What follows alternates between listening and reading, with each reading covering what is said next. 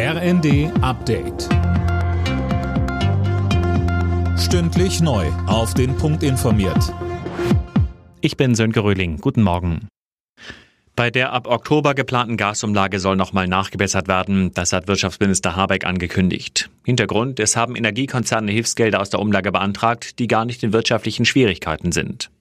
Auch Habecks Parteikollege von den Grünen Anton Hofreiter findet, dass das nicht geht. Er sagte bei NTV. Das ist nicht vermittelbar. Die Leute zahlen wirklich bereits jetzt einen sehr, sehr hohen Gaspreis und der wird weiter steigen. Und es kann nicht sein, Milliardengewinne und dann noch extra Einnahmen von den Bürgerinnen und Bürgern.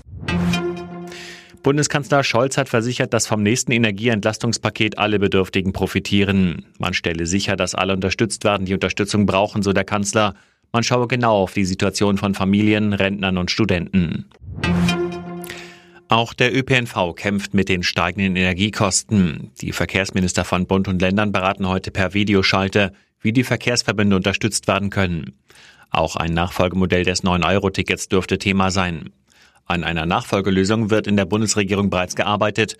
Grünen Co-Chef Nuripur sagte bei NTV. Es ist äh, ein Gebot der Vernunft, dort jetzt auch eine Nachfolge zu finden. Die Leute wollen das. Wir haben es gesehen anhand der Zahlen, wie viele Leute das gebraucht haben.